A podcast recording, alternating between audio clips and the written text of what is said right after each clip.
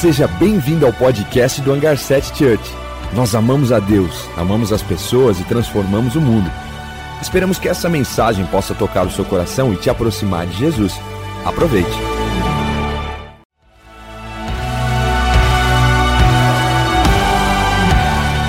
Seja bem-vindo ao podcast do Hangar 7 Church. Nós amamos a Deus, amamos as pessoas e transformamos o mundo. Esperamos que essa mensagem possa tocar o seu coração e te aproximar de Jesus. Aproveite.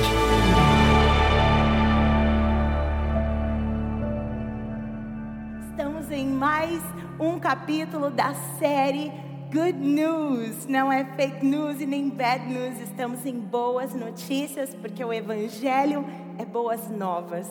O Evangelho é boas notícias. E para esse momento, para essa é, terceira parte, nós vamos falar sobre o que o Senhor tem feito e como Ele age nos nossos momentos de dificuldade. Essa semana eu recebi uma mensagem de, de uma criancinha, a coisa mais linda, a Bibi, a Bianca, filha da Maiara, me mandou um áudio. E nesse áudio ela dizia: Tia Keila, eu sonhei que quando você falava Deus estava sentada do seu lado e ele falava o Salmo 46 para você. E eu fiquei tão impactada. E ela falou assim: Tia, desde o dia que eu sonhei, eu tenho lido o Salmo 46 todos os dias. E o Salmo 46 Fala que o Senhor é o meu refúgio e a minha fortaleza, socorro bem presente na hora da angústia, socorro bem presente no dia da tribulação. E eu achei tão lindo, tão fantástico. E essa palavra veio e, e bateu no meu coração de forma tão forte de uma criança, de uma menina. Ela participa do nosso Rocket, das crianças do hangar. E eu fiquei impactada, e isso veio falando ao meu coração.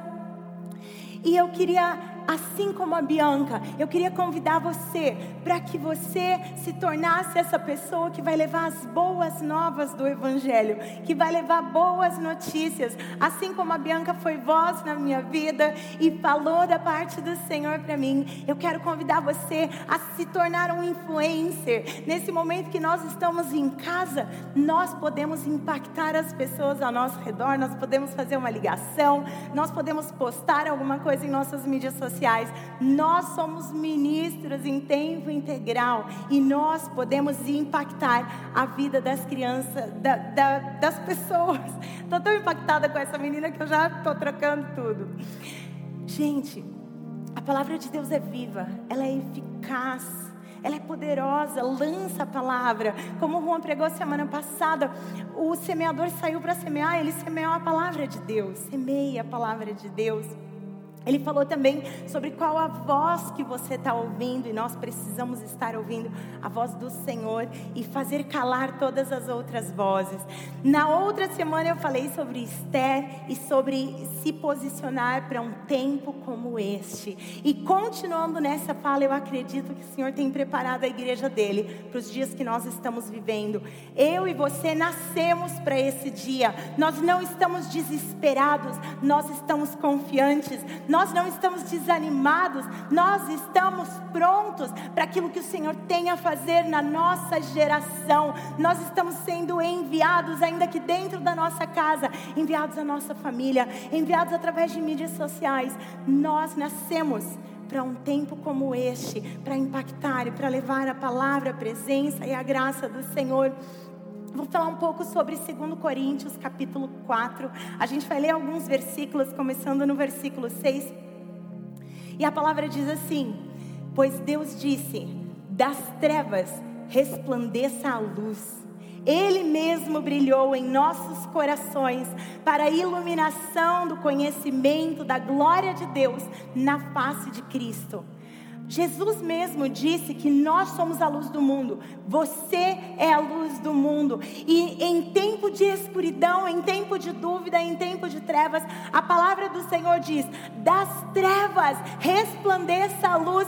Não tem momento melhor de se viver, não tem momento melhor do que para brilhar a luz do Senhor, do que em um momento em, onde Está rico em dúvidas, um momento onde habita dúvidas. Não tem momento melhor para brilhar a luz do Senhor do que no meio de trevas. E a palavra diz assim: das trevas resplandeça a sua luz brilhe a luz de vocês, para que o nome do Senhor seja glorificado. Esse é o nosso momento, é de brilhar a luz do Senhor, aonde reina dúvida e aonde reina escuridão. Eu e você somos luz para esse mundo. E esse texto diz que nós vamos brilhar a luz que está na face de Jesus. Nós vamos brilhar em todos ao nosso redor. E ele continua dizendo: "Mas temos esse tesouro em vasos de barro para mostrar que o poder que a tudo excede provém de Deus e não de nós. Para que a gente não se orgulhe, o apóstolo Paulo mesmo falava assim: "Ei, existem algumas coisas em mim para que eu não me orgulhe. Existem alguns espinhos na minha carne. A minha humanidade faz com que eu não me torne orgulhoso, porque a graça, a bondade, a palavra de Deus, a presença, o Espírito Santo que habita em mim é pelo Senhor e não por mim, porque eu sou vaso de barro. Essa semana eu me peguei com muitos momentos ansiosos, com muitos momentos de medo, e rápido eu tinha que voltar ao Senhor, rápido eu tinha que buscar nele a paz, buscar nele a, a calma para minha ansiedade, buscar com que ele fosse o meu refúgio, a minha fortaleza, com que ele fosse o meu descanso, porque senão eu vou ficar abatida, eu vou ficar triste, eu vou ficar abalada. Mas o Senhor diz: Ei, me busca, me busca que você vai me encontrar. Ei, se prostra na minha presença, que eu quero ser encontrado por você. É isso que o Senhor diz para um tempo como esse. E nesse tempo buscando o Senhor, muitos momentos eu lembrava de Josué. Josué, quando ele se depara com os muros de Jericó, quando Moisés morre, ele se depara com o futuro, ele era o próximo líder de Israel. E eu tenho certeza que ele tinha medo. A gente sempre encara Josué como um cara incrível, um cara corajoso. E de fato, ele se tornou um homem corajoso porque ele confiou no Deus que ele servia. Não porque ele era super corajoso, porque ninguém fala, ei, não tenha medo, para um corajoso. Você fala, ei, não tenha medo, para alguém que está com medo. Você fala, ei, coragem, força, ousadia, seja forte e muito corajoso. E eu via o Senhor falando isso sobre mim. Eu via o Senhor falando isso para mim durante essa semana. Keila, eu te chamei para um tempo como este, seja forte e corajosa. E eu quero dizer para você, seja forte e muito corajoso nesses dias. Seja forte, seja fortalecido pela presença do Senhor. O apóstolo Paulo continua dizendo em 2 Coríntios, ele fala no versículo 8, ele diz assim: ó, de todos os lados somos pressionados. Eu não sei se você está sentindo isso, mas é, é, mídia pressionando, é, é as finanças, é, são os problemas, é o vírus, é a situação financeira, é o, o a, a problema mundial de todos os lados, parece que nós estamos sendo pressionados. Eu e você, nós não podemos sucumbir a essa pressão, mas precisamos responder assim como o apóstolo Paulo. Ele diz assim: de todos os lados somos pressionados, mas não desanimados. Ficamos perplexos, mas não desesperados. Somos perseguidos, mas não abandonados. Abatidos, mas não destruídos. Nunca destruídos, nunca seremos abatidos ou destruídos, porque temos um Senhor que é por nós. Saia desse lugar de estar desesperado e abandonado e destruído.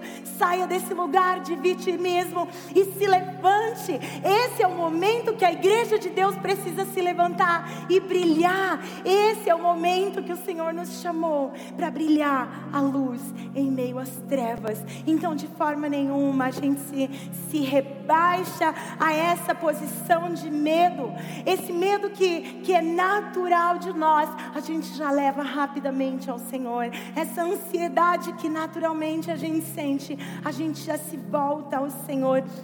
E a gente entra no cuidado dele, a gente entra na esperança que ele nos dá, a gente entra na graça que ele nos dá.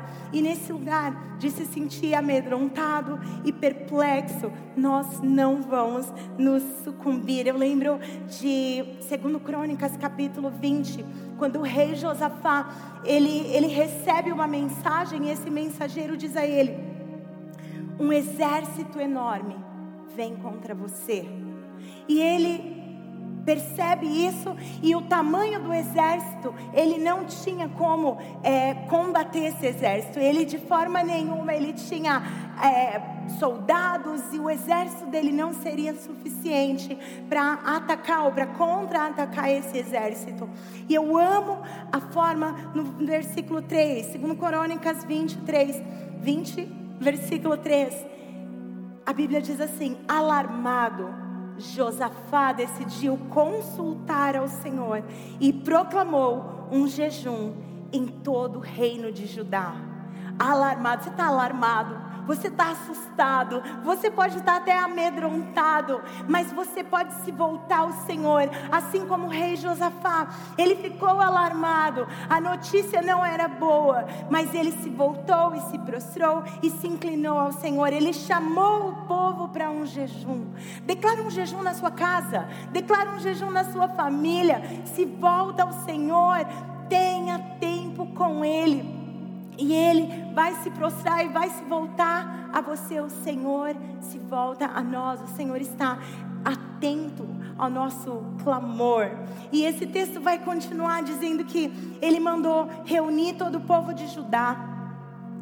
E, e ele levanta a voz dele em oração. O rei Josafá, ele começa a clamar ao Senhor diante de todo o povo. Ele se volta ao Senhor.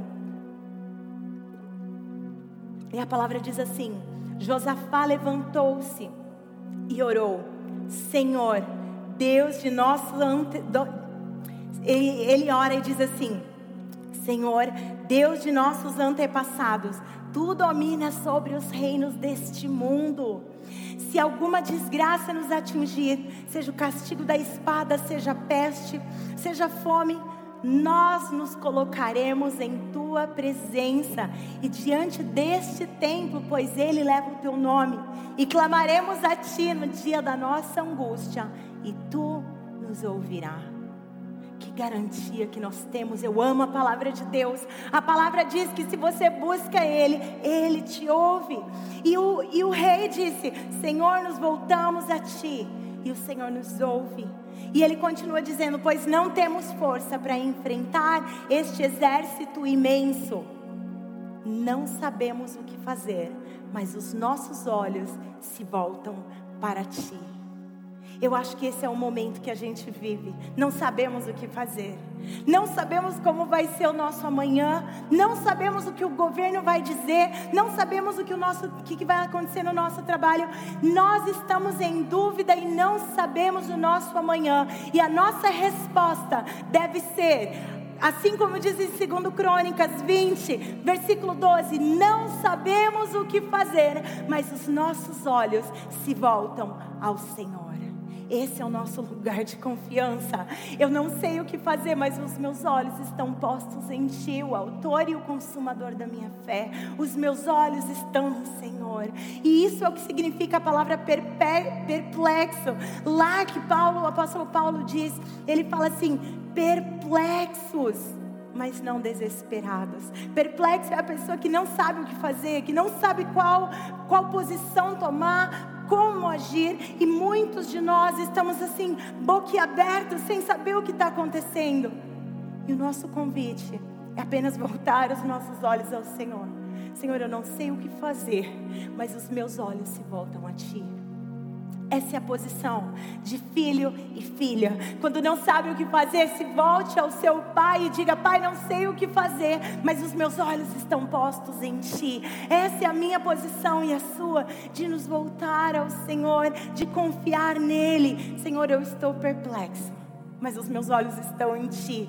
Eu estou em dúvida Eu não sei o que fazer, mas os meus olhos estão confiados. O meu coração, a minha mente, a minha razão estão colocadas em Ti e não em circunstâncias. Não me posicionarei no medo, não permanecerei no medo, permanecerei confiante no meu Deus, no meu Pai, no meu Rei, no meu Senhor. Não temas, não desanime, o Senhor é contigo. Não desanimes, não te assombres. Deus, você tem um Deus e esse Deus é o seu Pai. E Ele te ama, e Ele te responde, e Ele te corresponde. Talvez a gente esteja sem saída, assim como Jó. E Jó, ele não sabia o que fazer, ele estava doente, ele havia perdido tudo. E quando ele olha de um lado, ele olha para o outro, ele vê que já não existe mais saída. Ele fala assim: Ó, eu sei em quem eu tenho crido. Eu sei em quem eu tenho crido e ele por fim se levantará. O Senhor, o nosso Deus, se levantará ao nosso favor. E depois que ele passa tudo, ele fala assim: Antes eu te conhecia de ouvir falar, mas agora os meus olhos te veem. Esse é o nosso lugar de posicionar os nossos olhos no Senhor, para que a gente possa ver a salvação chegar, a graça chegar, o socorro bem presente chegando ao nosso favor.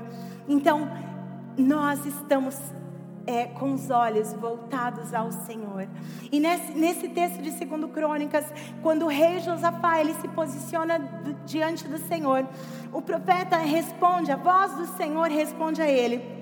E o Senhor diz assim, no versículo 15: Não tenham medo e nem fiquem desanimados por causa deste enorme exército, pois a batalha não é de vocês, mas de Deus. Você pode entender isso? Não tenha medo. Não desanime. Diante das dúvidas, diante da incerteza, não permaneça neste lugar de estar amedrontado. Não tenha medo, porque essa batalha é do Senhor, não é nossa. Ele vai batalhar por nós, ele se levantará ao nosso favor.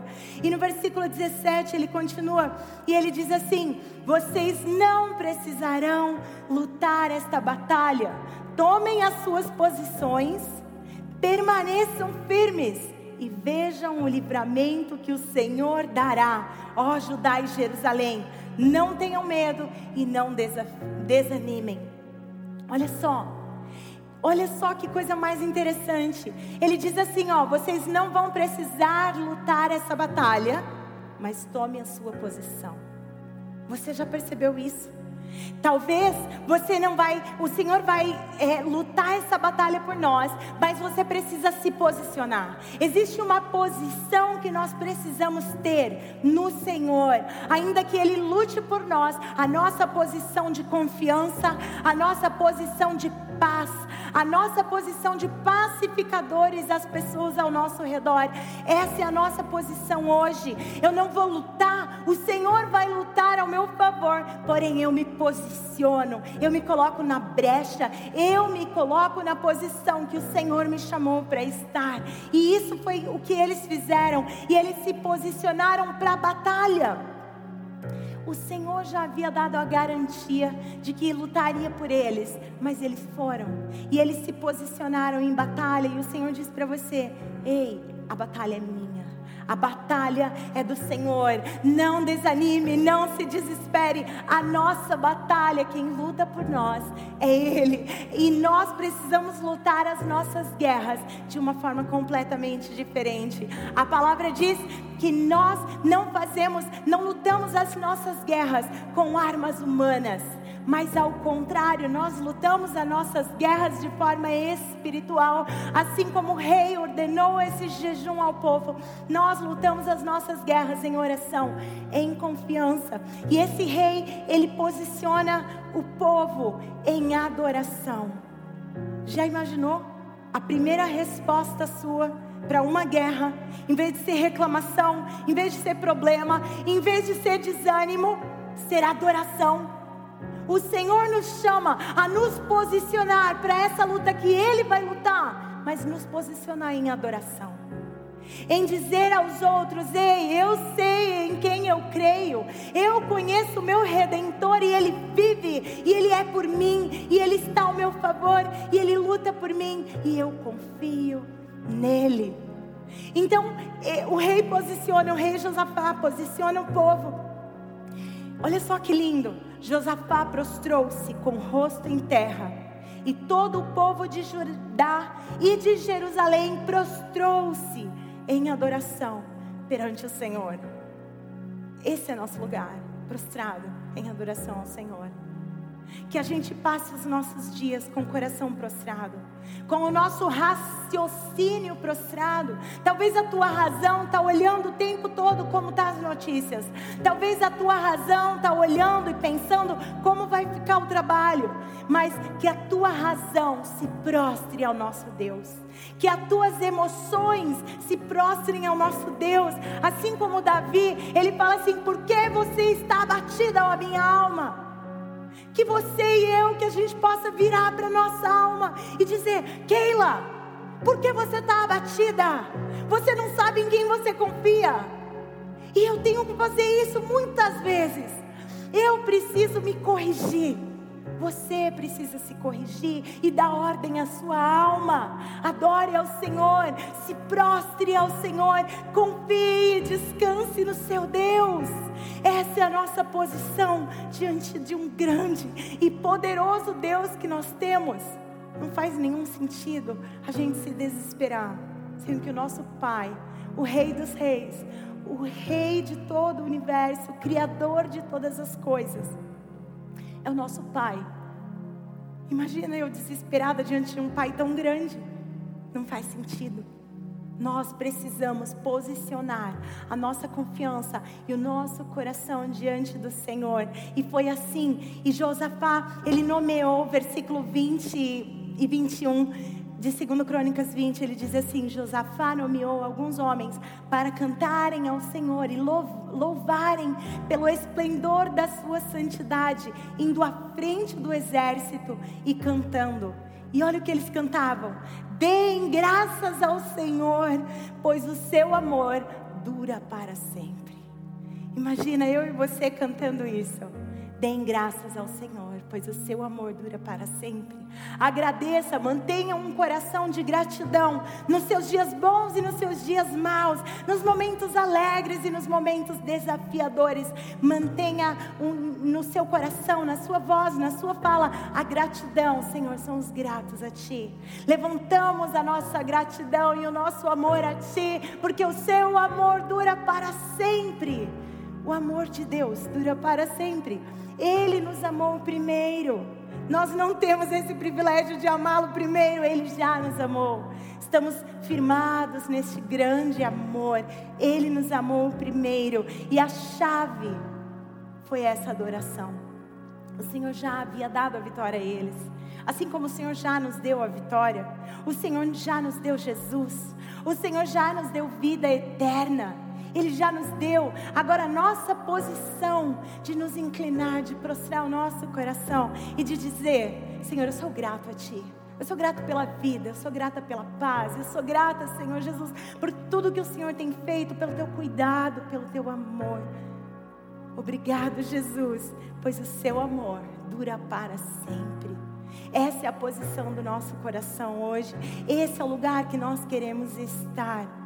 E com essa confiança, o apóstolo Paulo diz em 2 Coríntios, e é assim que ele fecha, quando ele chama, quando ele diz: Ei, por todos os lados somos pressionados, mas não desanimados, ficamos perplexos, mas não desesperados, somos perseguidos, mas não abandonados, abatidos, mas não, nunca destruímos destruídos. Ele continua no versículo 16 ao 18, ele diz assim: por isso, não desanimamos.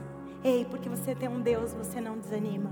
Porque Jesus chamou primeiro, você não precisa desanimar. E ele diz assim: por isso não desanimamos. Embora exteriormente estejamos a desgastar-nos, interiormente estamos sendo renovados dia após dia, pois os nossos sofrimentos leves e momentâneos estão produzindo para nós uma glória eterna que pesa mais do que todos eles. Assim, fixamos os nossos olhos não naquilo que se vê, mas no que não se vê, pois o que se vê é transitório, mas o que não se vê é eterno. Esse é o nosso lugar. Esse é o lugar de posição em que nosso coração permanece. Esse lugar é que eu ordeno a minha razão a permanecer. Esse é o lugar que eu ordeno as minhas emoções a permanecer em confiança, olhando para o Deus eterno, olhando para o Criador dos céus e da terra, aquele que me deu vida, que me deu paz, que me garante vida eterna. Essa é a nossa posição no Senhor esse, esse momento é um momento que eu quero te convidar a orar comigo. A orar para posicionar o seu coração nele. Talvez você nunca fez uma oração de entrega ao Senhor. Talvez o seu coração ainda está aflito porque você não conhece esse Deus maravilhoso que te amou primeiro, que se entregou por você. E esse é um apelo se você quiser conhecer o Senhor e se entregar a Ele. Põe aqui nos comentários um hashtag dizendo eu quero Jesus. Mas mais forte ainda do que esse hashtag é você dizer isso a Ele: Jesus, eu quero você. Eu quero me entregar, eu quero entregar toda a minha vida, eu quero colocar a minha confiança. Talvez enquanto eu falava, que você pode inclinar as suas emoções e dar ordem à sua alma permanecer no Senhor. Talvez você não entende isso, mas se entrega para o Senhor. Confia nele. Ele é a nossa segurança, ele é socorro bem presente, ele é um Deus bom. Deus Pai, Ele não poupou o próprio Filho, mas Ele entrega o Filho por nós. Esse é o tamanho do amor dele por nós. Ele entregou um primogênito, Ele entregou o unigênito. Deus Pai, Ele habitava com o Filho por toda a eternidade. E Ele decide entregar esse Filho, de único Filho, Ele se torna o primogênito entre muitos. Porque através desse sacrifício da cruz, o Senhor pode nos adotar e isso está disponível para todos nós. E se você quiser se entregar hoje ao Senhor, sinaliza, faz esse hashtag e vamos orar juntos. Se de repente esse é o momento que você está é, re, é, rededicando sua vida ao Senhor, faça isso também. Hashtag Eu Quero Jesus. Mas nós vamos nos entregar hoje completamente. Porque diante de situações desesperadoras, nossos olhos nos voltam ao Senhor, se voltam ao Senhor. Diante de um mundo de escuridão, os nossos olhos estão postos em Jesus. Diante da dúvida, diante do medo, nós nos posicionamos em confiança, debaixo do cuidado do Senhor. Vamos orar juntos. Pai amado, entregamos toda a nossa Ti eu te quero, Jesus. Eu quero, Jesus. Eu quero entregar minha vida a você, Jesus. Eu quero que você seja o primeiro. Eu quero que você seja o dono da minha vida, a razão do meu existir. Senhor, tantas pessoas com um coração aflito, tantas pessoas com um coração pesado, mas você nos entrega a sua paz. Você diz: A minha paz eu vos dou, eu não vos dou como o mundo a dá. Existe uma paz do mundo e essa, Senhor, não é suficiente para nós. Precisamos da paz que vem do céu, da paz que vem do Rei dos Reis, do Rei dos Reis e Senhor dos Senhores. Entregamos, Senhor, a nossa vida a Ti. Jesus escreve o nosso nome no livro da vida. Entregamos a nossa vida, Pai. Seja o nosso Rei, o nosso Senhor. Tudo de melhor, Senhor, você já fez por nós e nós nos posicionamos em confiança a Ti, Jesus.